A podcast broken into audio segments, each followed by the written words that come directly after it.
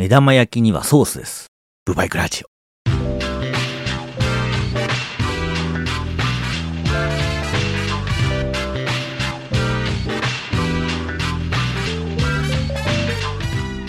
卵焼きや卵かけご飯は醤油です。ゆで卵は塩です。スクランブルエッグはケチャです。えー卵サンドはマスタード入りのマヨです。あー、他なかったかな。あ、温泉卵は謎の出汁？謎エキスです。もうエッチより。なんでこんなバラバラなんかは自分でもよくわからないんですけど、まあ小さい頃からそうやって食べてるからっていう感じなんでしょうかね。あ、次ですね、目玉焼きはほんのちょっとだけ半熟がいいです。硬い部分2割、とろーり部分8割くらいの比率が最高です。まあこれをですね、ご飯や焼きそばに乗っけて食べたいですね。えーその場合ですね、ご飯の上なら醤油、焼きそばの上ならソース、これらを一回しですね。これですよ、これ。まあ何でもいいんですけどね。美味しくいただければそれで。卵っつうのはね、それだけ懐の深い食材ですからね。あ、うずらの卵は苦手です。なんか親ってなります。だからですね、八宝菜とかね、中華丼は野菜以外はダメなものばっかり入ってます。何が宝じゃバカ。天津飯命。カニ玉命。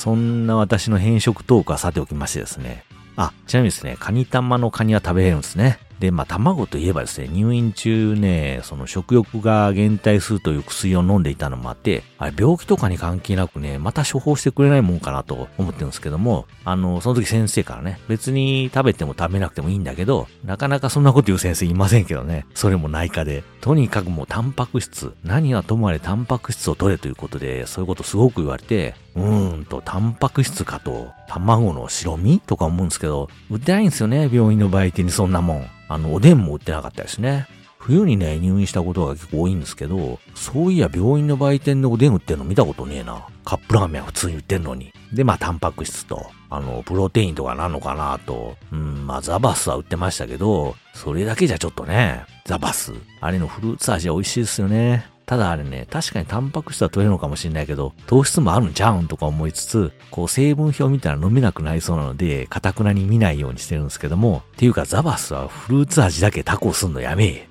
ってことで、コンビニで売ってるものでなんか、タンパク質ってなんかないのかなと思って検索しますと、酒とばとかね、ビーフジャーキーっていうのがタンパク質いっぱいあるんですってね。ほーと思って、それなら売っとんなと思って買ってくるんですけど、私入院って大体内臓は元気なわけですね。先生が言うように何食ってもよかったんですけど、でも病院で出てくる食事って全部病院食じゃないですか。薄い薄い味付けのやつ。ソースあるか醤油さえ使うてないんちゃうんくらいの。そういうものに慣れてるとね、あの、ジャーキー的なものがまあ、しょっぱいしょっぱい。わし、こんななりをしてですね、血圧は高くない。なんだったら数値で一番正常なのが血圧っていうくらいの正常値なんですけども、こんなもん食っとったら一気に血圧上がって脳一血なるわっていうのはしょっぱさを感じたもんで、一口食べてギャッとなって、しょうがないずっと避けるチーズをムニムニ食ってたわけですよ。チーズってね、溶けるとにしてるんですけどね、固形のままだとちょっとね、さすがに病院でピザ取るわけにもいかないし、病院にね、宅配ピザとか取ったら一躍有名人になったでしょうから、それはそれで面白かったかもしれないですけども、あのーそんなこととは一切関係ないんですけども、その入院当時ね、やることないからずっとネットを見てますわな。そうするとですね、日本三国という漫画があってことを知りましてね、伊集院さんもラジオで絶賛してましたけど、当時私もね、Kindle で買って読んでたわけですよ。いい加減 Kindle アプリから買えるようにせえやとか思いつつね、あれ一旦 iPhone の Amazon アプリで購入してから iPad で見るってのは手順を踏まないと、あ、おじいちゃんなんで iPhone じゃ小さくて読めないんで、iPhone でそのまま見るなんていう選択肢はないんですけども、その漫画の設定としましてはですね、未来、近未来かな。中国とアメリカが核戦争して、まあ中国が勝つんですけど、その後の日本でのお話っていう感じだったかな。その戦争自体はね、説明だけで描かれてはいなくて、日本もその戦争やら、パンデミックもあったって書かれてたかな。なんせその壊滅人口激減して、江戸時代に先祖返りしたような生活をしているその後の日本を舞台にして始まってるわけなんですけども、もう日本っていう名前でもなくて、3つの国に分かれてて、それぞれがこう覇権を狙ってる。戦国時代的なね、中国の三国時代的な、そんな世界のお話でね。ただそこにはですね、怪しげな意思相伝の暗殺権が跋扈するような世界観はなくて、そうですね、戦国時代のような世界で、質素な生活になりながら、一応鉄砲なんかもあるけど、主に武器は剣だったり、槍だったりね。車みたいなもんもなくて、移動は徒歩と馬車とか、ほんと戦国時代的な感じですよね。その一方で、かつての文明の名残、昔というか、今我々が乗ってるような車の残骸なんかもあったりして、残骸はあるんだけど、それを再生して再稼働させるような技術はもう失われちゃった、みたいな不思議なことになってるわけですが、まあこの車の残骸も序盤の山で一つの大きな役割を果たすわけですけども、まあそれはさておくとして、未来の戦国ものみたいな、そんなイメージですかね。でね、これが戦国ものにありがちなスカッとするような、特に三国の中の一国の策略、実は二国の策略だったんですけど、それを主人公が使える将軍が見事に読み切って逆転するみたいなところは非常に気持ちのいい展開だったりもするんですけど、これにもどんでん返しがあって、っていうか基本はもうとてもストレスの溜まるお話がどんどん進んでいくんですね。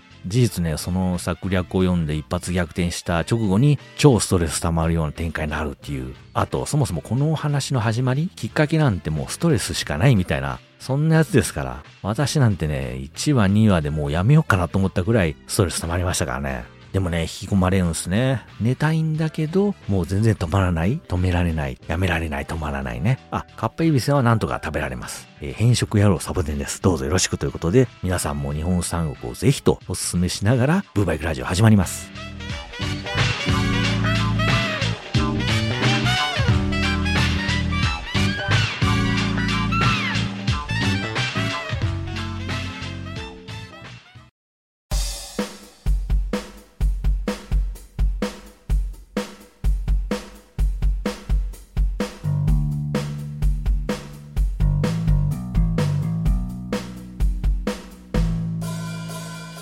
この番組は岡山県在住のハンドルネームサボテンを名乗る男が2013年冬にうっかりオートバイを買ってしまったことから始まる右往左往の日々を脱線しつつ語っている番組です。先週だったか先々週だったか株でずっと気になっていた通勤途中の道、ここ曲がったらどこ出るんだろう的な細い道をいくつか巡ってみたんですよ。これがまあえらい楽しくてね。まあ地元なんでね、長いこと住んでますから、大体の道は知ってるわけですよ。でもさすがに車で入っていくと、道幅問題とか、その周辺にお住まいの方にいろいろ気を使いそうみたいなところとくれば、これはもう株の出番じゃないですか。PCX ですら怪しまれそうなとこでも、株なら安心みたいな。前その PCX に乗ってた時に、その頃からまあそういう活動はやってて、そこそこ頭の中での空白地みたいなもん、ここはどこへ繋がっとんだろう的なものは生まれつつあったんですけど、お、ここ出るんかっていう感動はまだまだありましてね。けどね、まあ分かったところで、じゃあ普段ね、車で走っててショートカット的に使えるかっていうとそんなことはなくて、むしろそんなとこへ入ってたら逆に遠回りになったり、だいたい細い道ですから、対向車でも来ようもんならニッチもサッチも行かなくなること浮き合いなところばかりですから、きっと普段使うなんてこともなく、ただただ知ったっていう事実だけなんですけど、これがね、意外と充実感がありましてね。あとはそういうところに穴場的なね、隠れ家的なお店でもあればいいんですけど、なんせ田舎ですもんで、お店の絶対数が少ないんですから、そう都合よくはいかなくてね、そういう発見がないのはね、ちょっと残念で、あ、一つあったわ。あの、おそらくね、定年退職されたであろう人が、ご自宅を改造というか、ほぼそのままで始めたようなお蕎麦屋さん。普通。これはいつもの意味で普通。いつもの意味ってなんだよ。でも一昔前ならね、こんなところに店作って大丈夫かと、いや大丈夫じゃないだろうっていうような土地に最近ではお店ができてたりしますから、立地によって判断はできない。むしろそういうところで成り立っているイコール、侮れないということですし、あと営業日とか営業時間？いや、普通に働いとったらそんな時意見しっていうところが大繁盛してたりして、もう何が善で何が悪なのか分けやしねえっていう、この正義の味方サボテンは何を応援したらいいんだみたいなね。まあ、そういうところですね、ぐりぐり回ってる中でも当然その大きな道も走る、走らざるを得ないシチュエーションは多々で、バイカーとすれ違うことも多いんですけども、株多くね？まあ季節柄っていうのもあるんでしょうけど、よくお一人でね、ビーって走ってる方とすれ違いますよ。あれはね、普段使いっていうんじゃなくてツーリング風味だろうな、みたいなでっかい荷物乗っけて走ってる方ね。あっという間にすれ違うんで、どういう株なのか、ビニール、サイニーに確かめることはできないんですけども、まあ、じっくり見たところで、いつのどういう株なのか私には判別できないんですけども、あんまり新型、その私のも含めた最近のモデルって見かけることなくて、大体年季の入ってる株が多い印象でね。てか今株もディスクブレーキとかチューブレスとかになってるんですもんね。時計もついてるとかでいいなとか思うんですけど、買い替えようという感じにはならないんだな、これがね。快適さを求めて買い替えるくらいなら PCX にするし。てかまた EHEV で PCX を出してくれたらそれにするし。もう出さないの？なんで？ホンダもう完全に EV に切り替えるの？あの、思ったんですけど、そうなったらいよいよバッテリー上がったら偉いことになるんじゃないのと。常にバッテリー上がりを気にしている男。そしてあらゆる乗り物のバッテリーを上げ続けている男。なんせ PCX にはキックがありませんから、あ、そうか、EV だったらそもそもエンジンがないんか。だからそもそもキックなんてあるはずないんですね。あ、じゃあもしかして、手巻き式のラジオみたいな発電？あの昔の車みたいに、まああれはキックみたいなもんなんでしょうけど、今度は発電のために、あのジャッキアップの棒みたいなのをぐりぐり回す日がやってくるんですかね。えー、そんなことやってたら乗れるようになるまで何日かかんの？みたいな。あれ、ちょっとバッテリーがあれば、走りながら回生ブレーキ的に充電あるわけないか。EV 全面以降には断固反対する。てか、ハイブリッドでいいじゃん。北欧は全面 EV 化で大失敗したんでしょ？撤退したトヨタに帰ってきてくれっつってんでしょ ?BMW の EV から撤退してハイブリッドで舵を切るんでしょ？結局トヨタが正解だったと思ったら、世界がハイブリッドで舵を切ったところで、ハイブリッドの技術はどっかへ売って、まんまとトヨタは全面 EV に切り替えたりしてね。そういう会社ですかね、トヨタは。あ、そうそう、EV といえば、EV にしろ、ハイブリッドにしろ、ヒーター効かないんですってそういうことはね、車買う前に言っといてくれないと。どうするん通勤。家出て会社着くまでずっと寒いとか勘弁してほしいんですけど、あの何やら聞いたところではですね、プリウスにはヒーターが効かないからつって、別になんか温める装置がついてるそうじゃないですか。なんでいつもプリウスばっかりなの？プリウス、プリウス、プリウス。ドイツもこいつもプリウス。なぜ誰もカローラを評価しねえ？と、アミバオマージュをしておいてと。あの、アミバといえばですよ、あの、北斗の剣外伝、天才アミバの異世界なんたらかんたらっていう漫画がありまして、これにアミバが主人公なんですけど、北斗の剣をご存知の方なら楽しめる漫画、ドラゴンボールですらもう Z 世代にはわからんっていうのに、ドラゴンボールより前の漫画の話をするか？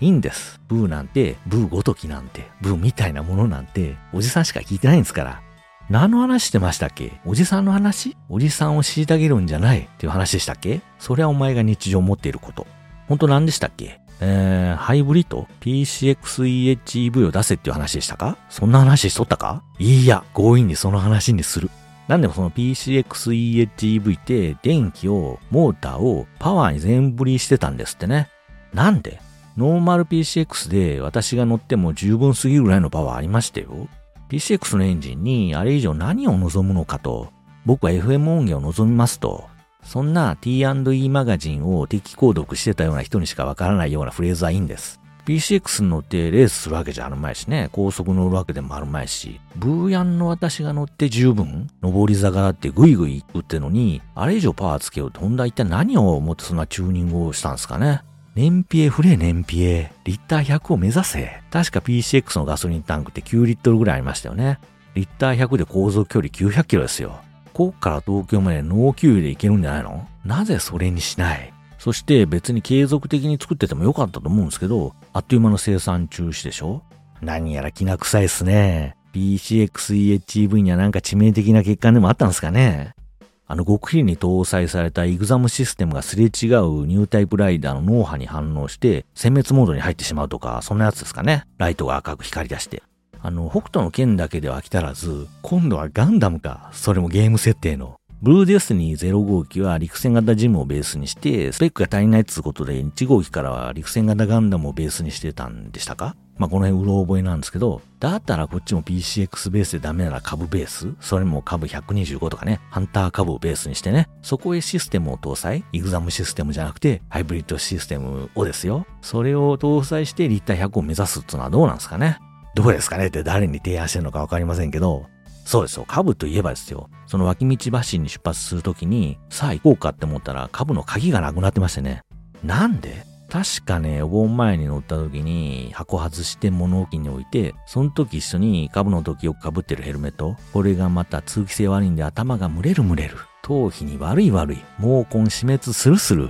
だからハゲキャラはいらんのですよ。ふさふさなんですよ。誰が？まあ、そんなことどうでもよくて、株の鍵ですよ。その時に、いやー暑いっつって何もかも物置に投げ捨てたような気もするんですけど、この石橋を叩いても渡らないむしろ叩く前に諦めるような小心者の私が、そんな後々になって困るようなことするわけがないんですよね。する鍵がないんですよ。じゃあ鍵はどこに？っていう話でありまして、うーん、わからん。探しても出てこん。まあとりあえずね、スペアキーがありましたんで、それに乗ったんですけども、まあ、エンジンかかるかなと不安になりつつも、無事セルが動いたんで、ウキウキして乗ってると、やっぱり雨が降り出すっていうね。その前の週かな、R1200R 乗った時も機嫌よく走ってると雨降ってきたんですよね。え？アメバイク男？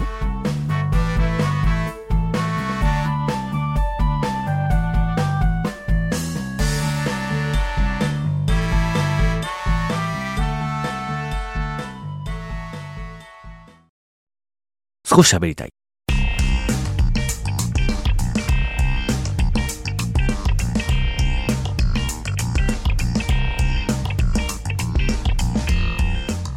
ということで、東北の旅2日目ですね。宇都宮へ泊まった翌日は山形へ行きましてね。もうこんな時じゃないと乗らないであろう山形新幹線に乗って、これね、一旦宇都宮によるから山形新幹線に乗れるわけで、これが東京っていうかね、岡山からいきなり山形ってんなら、羽田で庄内空港行きに乗り換えますもんね。庄内空港には穴が飛んでるから。何があっても穴しか使いたくない男。っていうか JAL にどうやって乗ればいいかがわからないので、怖くて第一ターミナルへ近寄ることすらできない男。で、まあ山形新幹線ですよ。宇都宮からしばらくはいいんですね。山形入ったあたりからかな。窓から見える景色が、紀新線の車窓。あれ？山形新幹線って宇都宮から岡山経由で山形でしたっけ？みたいな。だって、次はなんとかお出口は右側ですって駅に入ってくるでしょ？ほぼ無人駅風味なんですよ。えー、ここ新幹線の駅なみたいな。痩せても枯れても腐っても、まあ何もは腐りませんけど、完全無欠の新幹線の駅でそれはないんちゃうん？みたいな。だってね、東海道山陽新幹線の駅って、小玉しか止まらないようなとこでもそこまで作るっていうくらい立派な駅ですよ。あと、北陸新幹線の駅なんかもうテレビでしか見たことないですけど、すんごいでっかい駅ばっかじゃないですか。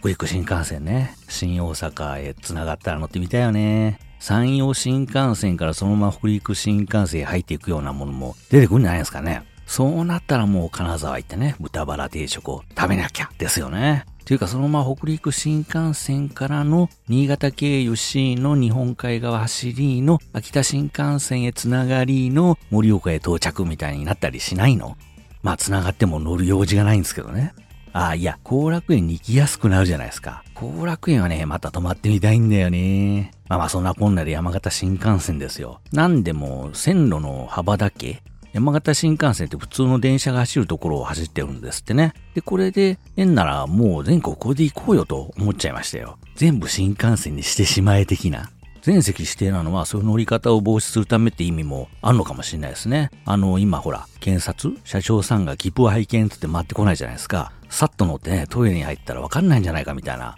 新幹線をキセルできちゃうんじゃないか説。まあそんなことできるようなら鉄界隈が大騒ぎになってるでしょうから、そこはまあええ感じになってるんでしょうけど、あの謎駅の数々がね、新幹線の駅だったのはちょっとしたカルチャーショックでしたね。というかじゃあいよいよ新線にも新幹線通すよと。それこそね、新大阪から姫路経由で、ドーンと兵庫県、岡山県、広島県の山の中を走っていく新幹線ですよ。どうすかこれ。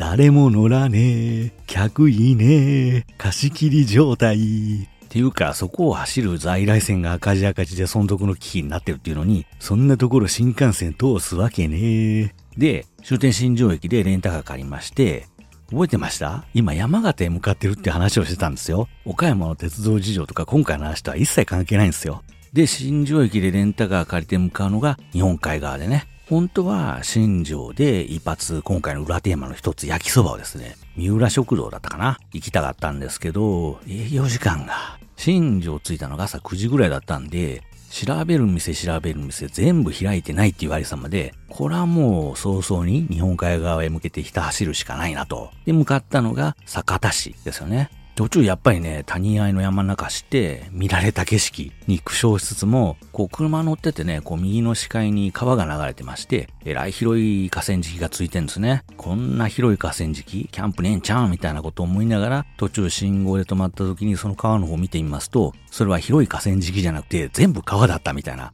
全部水が流れてて、あの谷合いの山の中を、こんなバカ広い川が流れていたんだっつってびっくりしたら、あれが有名な最上川なんですね。あの、集めて早いっていう。なるほど、あの山々に降るサミダレを集めて、こんだけの川の流れがあるんだって、そう思うとね、それは場所も一個読みたくなるわな、みたいなこと思いつつ、だってね、何もすることないし、ずっと同じ景色なんで、そんなことでも考えてないと、暇死しそうなんですもん。なんじゃ暇死でね、その時の天気がね、曇り時々晴れ、たまに豪雨っていうわけのわからない天気で、あ、道の駅型、道の駅切符買おうっつって寄って、切符買って外に出ると土砂降りみたいな、ほぼ入り口の真正面に止めた車まで走ってももう一瞬でずぶ濡れになるっていう、ワイパーマックススピードにしても追いつかないとか、晴れの国岡山じゃありえない雨なわけですよ。晴れの国ね。純粋に晴れた日の合計は香川県の方が多いでおなじみ、自称晴れの国ですわな。でも実際ね、滅多に降りませんから、岡山来て雨だった人はよほど運が悪かったと思ってください。まあそれはいいんですけど、ワイパーマックスで走ってると、突如快晴。雨が止むとか、晴れ間が見えるじゃなくて、快晴。なんじゃこれはつって思ってると、一気に辺りが暗くなってきて、また土砂降りあれは何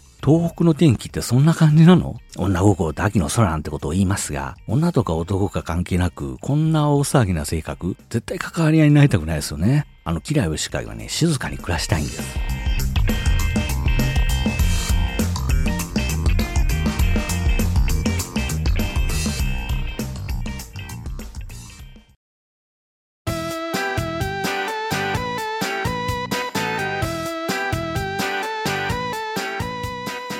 ブーバイクでは Twitter 改め X とスレッズにて、ポッドキャストの新作エピソード配信の告知を行っております。いち早くポッドキャストの配信情報を知りたいというちょっと頭のおかしな方は、お手持ちのそれぞれのアプリより ID 検索で、ブーバイクポッド、小文字でアットマーク、B-O-O-B-I-K-E-P-O-D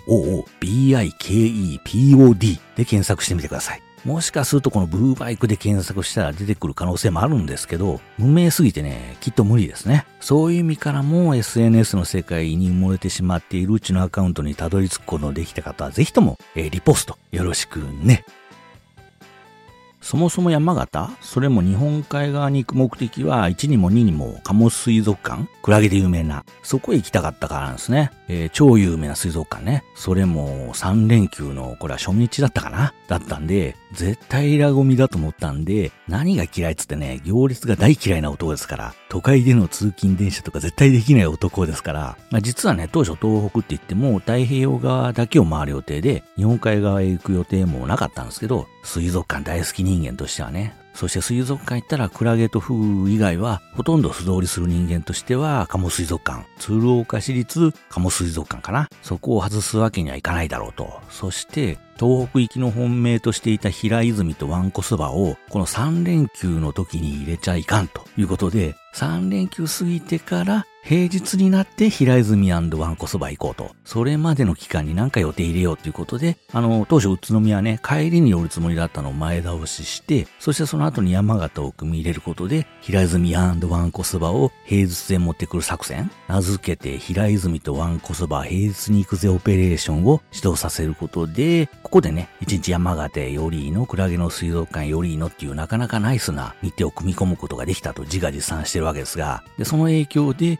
この水族館へ連休初日に行かなきゃならない。っていうね、そんなありさまになったもんで、もうこんなもんね、午前中とかお昼あたりに行ったら、激混みエラゴミ待ったなしじゃないですか。となれば、人のいない時間帯。それはもう夕方だということで、それまでどっか寄るとこないかなーつって Google 先生にお伺いすると、酒田市に16羅漢なるものがあると。このポッドキャスト始めた当初からヘビーリスナーのことを羅漢と呼んでね、感謝したり尊敬したり、下げすんだりしてきたブーバイクですから、これはいかねばならんと。ていうかなんだ16羅漢とはと興味津々でね、向かったんですね。で、まあ朝から何も食べてなかったもんで、あまりにもお腹空いてたのと、道の駅切符ゲットのために16羅漢まであともうちょっとってあたりにあった謎の道の駅寄ったんですよ。ここで食べた肉そばがうまくてね、えっ、ー、とね、道の駅切符を買ったんですよ。えー、っとですね、そうそうそう、道の駅町会ですね。鳥の海と書いて町会ね。いわゆる今時の道の駅のフードコートは全然違ってて、どっかのインシエの市場にありそうなええ感じのとこでね、肉の甘辛いエキスが出汁に染み出してね、美味しい肉そばでしたね。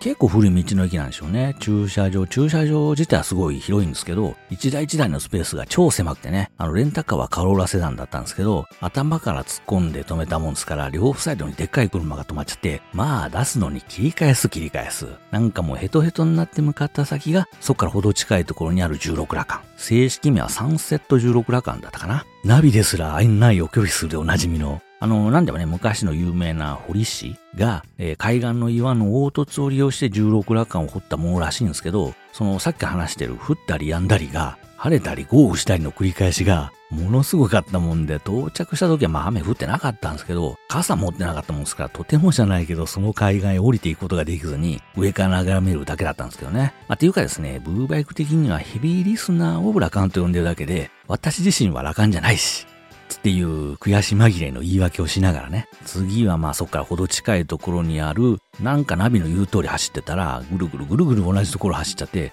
この踏切さっき通りましたけどとかいうようなことで、ようやく到着したのが、青池。本当に青池してましたが、まあ、この16羅漢もですね、青池もさっきの道の駅からほど近いところなんで、皆さんもぜひね、肉そば食ってサンセット16羅漢を見に行ってですね、あの羅漢の中で自分はこれだみたいな勝手なことを思いながら、青池を見て、青いなと思っていただければ、それは楽しいの？ええ、めっちゃ楽しいっす。たまんないっす。身もだえするっす。で、その後向かうのが酒田市の中心部に位置するのかな。今回の裏テーマ、焼きそばで有名っていう米沢屋ですよ。また焼きそばか。いや、山形行くからにはラーメン？って皆さん思うんじゃないです？私もね、当初そう思ってあれこれ調べてみたんですけど、東北のラーメンってどこもかしくも中太縮れ麺ばっかりじゃないですか？何をやってんだと。わしは極細ストレートが好きなんじゃ。ワンタンチンタンポンタンが好きなんじゃと、と言いたくなったわけですが、ということでね、ラーメンではなく焼きそばなんですね。ということでその、米沢屋さ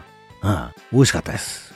まあこれはたまらんっていうことじゃないんですけど、まあそもそも焼きそばってそんな仰天するような美味しさってないですからね。てかそもそも私なんて焼きそばってだけで合格なんですから、全然それで OK なんです。だかこの店なんかもね、地元にあれば週一で行きたいなと思うくらいのお店で、あの、私的にはですね、宇都宮の辻麺食堂よりはこっちが上かな、みたいな。で、ここもソース後掛けでしたね。かけるのはほんのちょっとでいいなと思いましたけど、あと、謎のプースチャーハン頼むと謎のスープがついてくるじゃないですか。あんな感じのスープがついてきて、これなんだろうつと思って、ちょっとそれにザルそば的に焼きそばをつけてすってみたんですけど、味が薄くなっただけでした。あれ何だったんだろうな。まあそんなこと思いながらお店を出て、ふと横を見るとですね、なんか自然によだれが出てきそうなくらいにいい雰囲気を醸し出している古系ラーメン屋が10年前、いや5年前でも焼きそば食った後でもノータイムでのれんをくぐってるんですけどね。もうすっかり食が細くなっちゃってるもんでね。まあそんなこんなで古系の香りにですね、後ろ髪を控えながら、ふさふさのまあ、ようやくええ感じの時間になったんで、さあ、いよいよ本日のメインイベント、鴨水族館ですよ。もう3時は過ぎてた時間ぐらいだったと思いますけど、それでも駐車場はいっぱいでね、すぐ止められはしましたけど、ほぼ満車状態で、その時間で満車なんですから、午前中とかお昼はとんでもないことになったんだろうなと、時間ずらすなんてわし冴えてるな、なんつことを自画自賛しながらですね、もう大期待、超期待で館内入ってたんですね。普通。っていうか、前巻ほぼクラゲしかいない？いや、いくらわしがクラゲ好きと言っても、ゲップが出るほどにクラゲクラゲのオンパレードで、いやいや、フグを見せろ、フグをと。あと、クラゲの水槽も、なんかテレビで見てたのと違う。まあ、それでもですね、皆さん、一回は行って、うーん、行くべきかなうーん。あの全国の水族館的な、ルルブ的な、ガイドブック的なもので見たんですけど、今その鴨水族館が当たったっつうことで、全国各地の水族館がクラゲに力入れてるんだそうですってね。そうなってくると、こう相対的に鴨水族館もちょっと微妙な立ち位置になってきそうな気はしますね。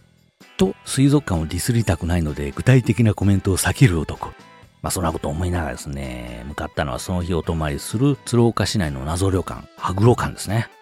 本当はですね、次の日の移動のことも考えて、その日は山形市内まで一旦戻って、そっちで泊まりたかったんですけど、なんせこの日、3連休初日ですから、山形駅前に空き宿なんてありゃしねえんですよ。もうびっくりするくらいに。普通なんかあるじゃないですか。でも楽天トラベルでもじゃらんでも全然出てこないんですよ。マップにはね、駅前たくさんの宿があるっていうのに、全部予約で埋まってるんですね。すげえな、東北と。だってね、唯一出てきたのが、一泊20万超えのビジネスホテル。ビジホで20万超えですよ。なめとんかと。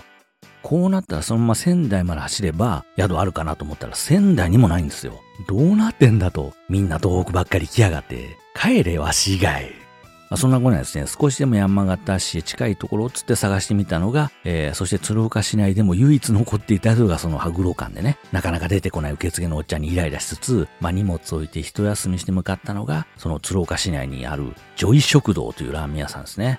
さっき今回の旅は焼きそばが裏テーマでラーメンじゃないって言ったのは誰？えっ、と、夕方5時から営業ってんで、近くのゲオやね、コンビニで時間調整しつつ、ちょうど5時に到着したらもう先客がいるほどのお店でしたが、Google マップでもね、なかなか評判のいいところで、実際店主の方の対応、接客もものすごく良かったし、お客さん見ても本当に老若男女、いろんな人がいたんで、これは期待できるぞとワクワクしてね、いただきましたがな、醤油ラーメン。普通。てか、中太縮れ麺をやめえ。あのエキスね、プースのままでストレートの細麺なら最高にうまかっただろうなという、そんなレベルですね。なので、中太縮れ麺大好き人間には絶対行ってほしいなっていうお店なんですけど、だからこそ余計にね、細麺で食べたかったなーみたいなことを思いつつ、えー、宿へ帰る途中にあったファミリーマートで、おでんとこの旅でハマった焼きかまぼこを買って帰りましたですよ。うまいうまい、ファミマのおでん。コンビニおでんはファミリーマートが一番うまいと思いますね。ただこれね、いつも思うんですけど、岡山だけじゃなくて、どこにあるファミリーマート行っても、おでんってちょっぴりしか売ってなくないです？あれやっぱみんなファミマのおでんが好きでみんな行ってるからなのかな、ま、そんなこと思いつつですね、早々に宿にある共同のお風呂、小浴場地さっていう、そんなお風呂をいただいて、さっさと寝た二日目の山形なのでした。次回へ続く。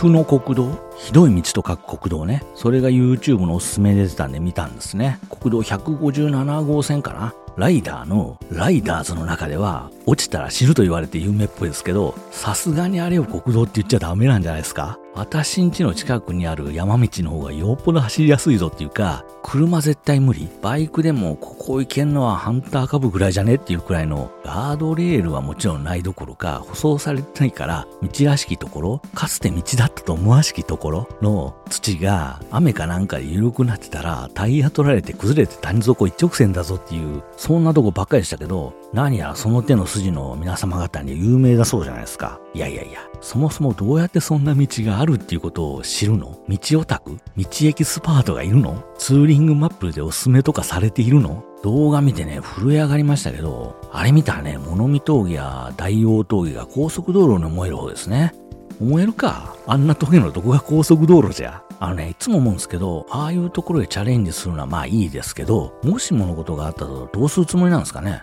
登山なんかもそうだと思うんですけど、やっぱ自力でなんとかなるっていう豪のものとしての自信というか備えそれこそまあ装備はもちろん、最終的には自分自身の体力と気力への絶対的信頼があるような人だからこそいけるんでしょうね、ああいうとこっていうのはね。良い子は絶対真似しちゃダメだぞ的な。確かね、岐阜や名古屋周辺にはブーリスナーいたはずなんですけど、どうなん？走ったことある人いるの？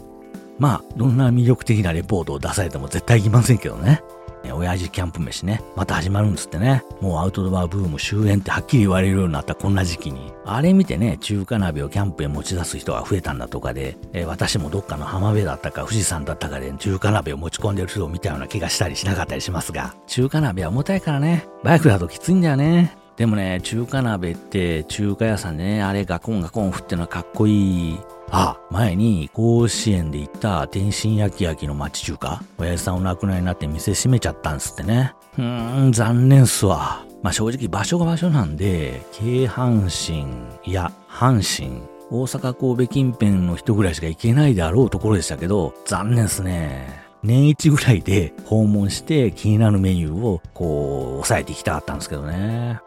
こうね、知る人ぞ知る町中華って全国あちこちあるわけじゃないですか。今すぐ行っとけみたいなお店ね。私もね、一応全国各地にそういう目星をつけてるとこあるんですけど、もうどこもかしくも駅から全然ほど近くなくて、もうそこ目指してバスなりレンタカーで行こうとしないといけないのとこばっかりなんですね。で、レンタカーで行っても駐車場がないみたいな。またね、長期の夏休みいただけないもんすかね。町中華を巡るために。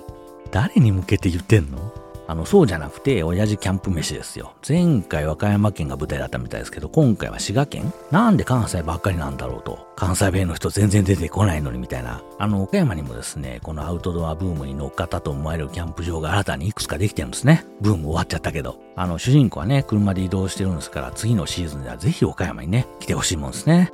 っていう最後になんかそれっぽいことを言ってサボテンをうまくまとめやがったなと聞いてる人を勘違いさせながらブーバイクラジオまた次回の配信まで。